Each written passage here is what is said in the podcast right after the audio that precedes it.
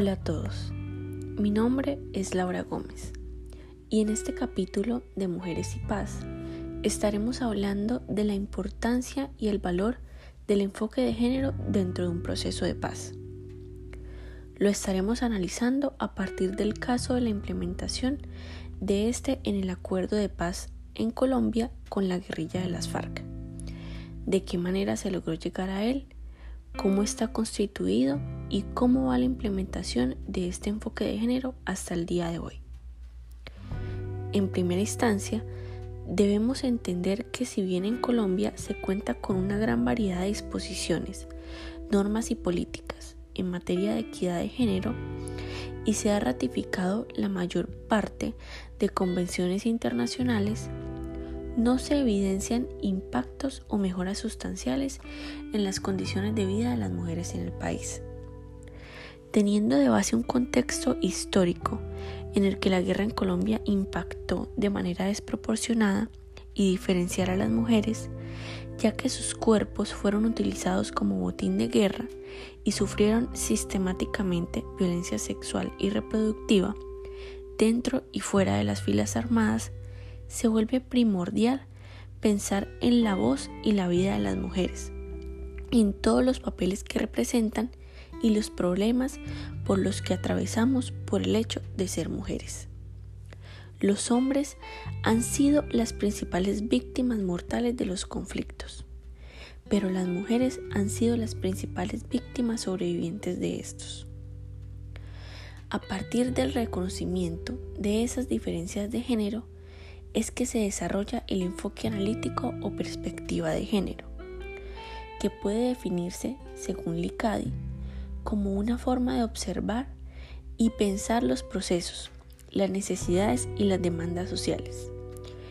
También como un marco teórico para entender las desigualdades de género. Y finalmente, como una herramienta de análisis que incorpora de manera sistemática el principio de igualdad de oportunidades entre mujeres y hombres. En este sentido, la inclusión del género como eje transversal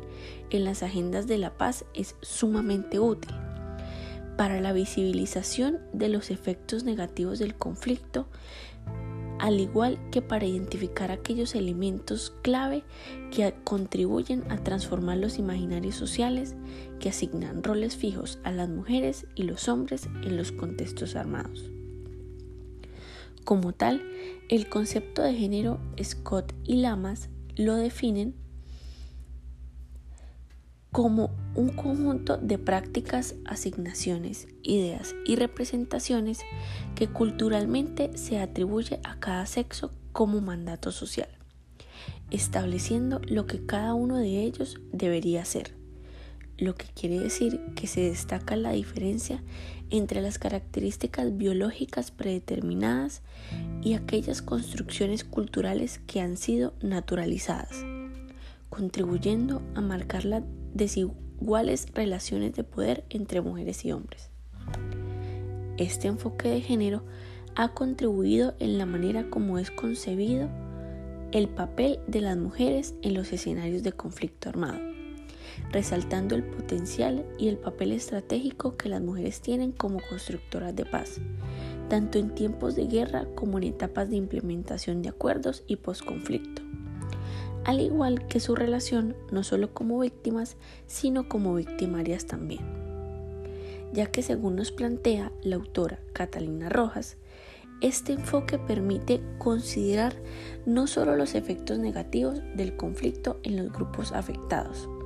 sino también las oportunidades para maximizar el empoderamiento del grupo social culturalmente marginado. Esta es una ventaja, ya que la mirada de género nos permite pensar la paz en términos de oportunidad para transformar las nociones y los comportamientos que alimentan la inequidad y las desigualdades, y a su vez facilitan la perpetuación de la violencia, seamos actores armados o no. Esta categoría analítica de género es una herramienta sumamente útil, ya que ayuda a caracterizar la naturaleza de los conflictos armados contemporáneos, y más aún que tiene la capacidad de identificar los actores claves, roles, oportunidades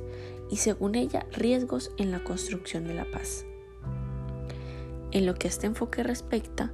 la resolución 1325 del 2000 de las Naciones Unidas entra a jugar un papel fundamental como principal mecanismo que busca darle un rol protagónico a la mujer en la construcción de paz en todo el mundo. A través de 18 puntos, esta resolución busca expresamente que haya alta incidencia femenina en los escenarios de participación comunitaria y nacional, que sean ellas las protagonistas de las reivindicaciones sobre sus derechos políticos, sexuales y reproductivos, altamente afectados durante el conflicto. Por esta razón, la adopción de una perspectiva de género ha sido desde el año 2000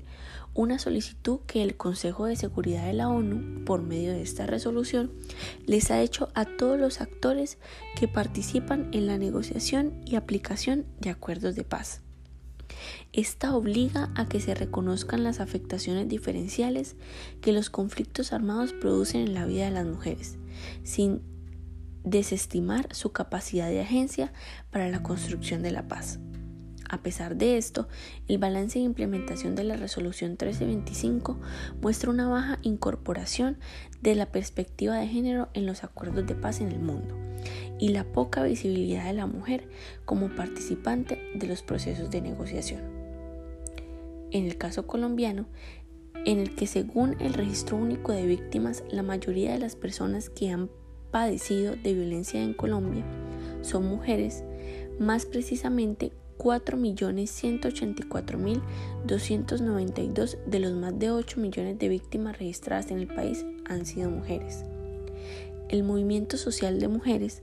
participó activamente junto con el movimiento LGBTI en el proceso de negociación entre el gobierno y las Fuerzas Armadas Revolucionarias de Colombia desplegando un repertorio amplio de modalidades de inclusión que logró influir significativamente a distintos actores en todas las fases del proceso de paz en Colombia. Lograron visibilizar en la mesa de negociaciones en La Habana que en muchos territorios y muchas zonas del país el repertorio de acciones violentas de los actores armados se definía también a partir de la identidad de género y de la orientación sexual de las víctimas y por tanto los impactos sobre sus vidas deberían ser tomados de manera diferencial. Para contrarrestar esos repertorios violentos y no configurar su identidad exclusivamente como víctimas, estos movimientos desarrollaron estrategias de resistencia y construcción de paz desde sus territorios lograron influenciar la negociación y que el enfoque de género fuera incorporado como principio orientador de la implementación de este acuerdo. No sin antes atravesar claramente por una serie de debates en los que transversalizaba una serie de imaginarios y prácticas discriminatorias que reflejan las limitaciones eh, en lo que respecta a la comprensión amplia del género. Fue entonces, en el 2014, en medio de las negociaciones en La Habana entre el gobierno del expresidente Juan Manuel Santos y las extintas guerrillas de las FARC, que se creó la subcomisión de género, encargada de incorporar de manera transversal enfoques y propuestas para atender a las mujeres víctimas, entre ellas afros, indígenas y campesinas, personas de la comunidad LGBTI y excombatientes. Debido a que el arduo trabajo de las mujeres que conformaron esta subcomisión, se incluyeron 130 medidas específicas dirigidas específicamente a reparar a las mujeres víctimas, este representa un avance de proporciones históricas para los acuerdos de paz que se han firmado en el mundo. A pesar de esto, según muestra el último informe de Grupo de Género en la Paz, GPAS del 2019, se evidencia una desaceleración en la implementación de lo pactado, especialmente en lo que respecta en las medidas de enfoque de género. Por esta razón, distintas organizaciones le han hecho un llamado al gobierno nacional para que preste atención a la implementación de las 130 medidas con enfoque de género contempladas en este acuerdo final. De acuerdo con GEPAS, a 2019, solo un 33% de estas tenían un avance satisfactorio. Entre ellas están, en el punto 1, abrir líneas de crédito para comprar tierras a mujeres rurales. Y en el punto 2, incluir enfoque de género en el sistema de alertas tempranas en la Defensoría del Pueblo y promover las escuelas de formación políticas con el objetivo de fortalecer liderazgos. La organización advierte que de los seis puntos del acuerdo de paz, tres registran el mayor porcentaje de incumplimiento. Se habla de un 34% de medidas insatisfechas en el segundo punto de participación política, un 45% en el tercero de fin del conflicto y un 33% en el cuarto de solución al problema de drogas ilícitas. Este último punto, alerta GPAS, no se registra la implementación satisfactoria de ninguna medida con enfoque de género. El más reciente informe del Instituto CROC, titulado Hacia la implementación del enfoque de género en el Acuerdo Final de Paz de Colombia, Avances, Oportunidades y Retos, ilustra que con corte a julio del 2020, tan solo 12 de los 30 apartados, es decir, el 9% con perspectiva de género, dentro del acuerdo se cumplen de manera satisfactoria y que los índices de participación política de las mujeres no superan el, 50, el 54% durante este periodo. Este informe muestra también que el 51% de los compromisos con este enfoque no se han empezado a andar. El 38% están mínimamente implementados, el 7% habían alcanzado un nivel intermedio de implementación y tan solo el 4% de los compromisos, es decir, 5 de 130, se habían implementado completamente. Es importante resaltar además el compromiso notable con la integración del enfoque de género de las tres instituciones que nacieron tras el acuerdo de paz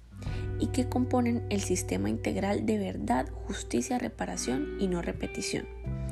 Estos son la Jurisdicción Especial para la Paz, JEP, la Comisión para el Esclarecimiento de la Verdad, la Convivencia y la No Repetición y la Unidad de Búsqueda de Personas Dadas por Desaparecidas teniendo en cuenta que en estas instituciones se conformaron comisiones de género y se están escuchando las peticiones y contextos particulares de las mujeres que hicieron parte del conflicto, presentan un obstáculo muy grande, debido a que a pesar de que se tienen dichas comisiones, no se ha creado un equipo para las acusaciones por violencia sexual ¿Y cómo se van a tomar entonces esos testimonios en términos jurídicos de las mujeres? No se tiene claro además cómo se van a abordar los testimonios de las víctimas de violencia sexual, ni cómo se van a procesar esas denuncias, además de no existir un tratamiento especializado ni adecuado para tratar a las mujeres víctimas de violencia sexual. Eso a nivel institucional. En términos de participación en los territorios faltan muchas garantías. En participación política basta con mirar el número de lideresas asesinadas, principalmente porque hay un problema de recursos para ese tipo de acompañamiento, ya que para el caso del sistema de alerta temprana, para las amenazas de líderes y lideresas, no ha funcionado bien y tiene la veeduría de organismos internacionales y la Defensoría del Pueblo. Pero si, pero si bien se activa la alerta, hay una brecha muy amplia entre ese momento y el momento en que las autoridades actúan. Sumado a esto, existen unos retos puntuales. Primero, en términos de puntos pendientes de avance y que son considerados primordiales para la construcción de paz, que son garantizar el acceso equitativo a la educación superior en zonas rurales, otorgar subsidios para la construcción y mejoramiento de vivienda y la representación política de las mujeres en los consejos territoriales de planeación. Segundo, se centra como se encuentra como reto también la transformación de imaginarios sociales en torno al género, a fin de conseguir que la sociedad colombiana entienda la importancia de integrar mandatos de equidad para conseguir una paz sostenible. Y tercero, la poca información que se tiene sobre las verdaderas problemáticas por las que atraviesan las mujeres en proceso de reinserción, pero aún más la de la población LGBTI, lo que vuelve más complicado el acompañamiento a estas comunidades, especialmente en las zonas más vulnerables del país. En términos generales, se puede decir que el acuerdo está bien escrito, pero mal implementado, ya que no representa ya que no presenta una reglamentación clara. Muchas víctimas del conflicto ni siquiera saben que tienen derechos, pero al mismo tiempo el Estado desconoce esos derechos y no los garantiza. Entonces, no se sabe si es ignorancia o negligencia. Las mujeres tienen una amplia experiencia haciendo paz desde sus territorios, y a pesar que el acuerdo trazó una ruta de acción para que esta experiencia se materializara, existe el riesgo de que esta oportunidad no pase del papel a la realidad. A pesar de que las mujeres han empujado la paz en los territorios y han sido las víctimas del 47% de los homicidios y del 82% de la violencia sexual, para dialogar la paz solo han sido tomadas como una minoría. Por lo tanto, es de carácter urgente que el gobierno establezca las condiciones suficientes para que las medidas planteadas por las mujeres puedan llevarse a cabo. Y ese enfoque de género implementado en el acuerdo de paz con las FARC y tan reconocido internacionalmente rinda sus frutos.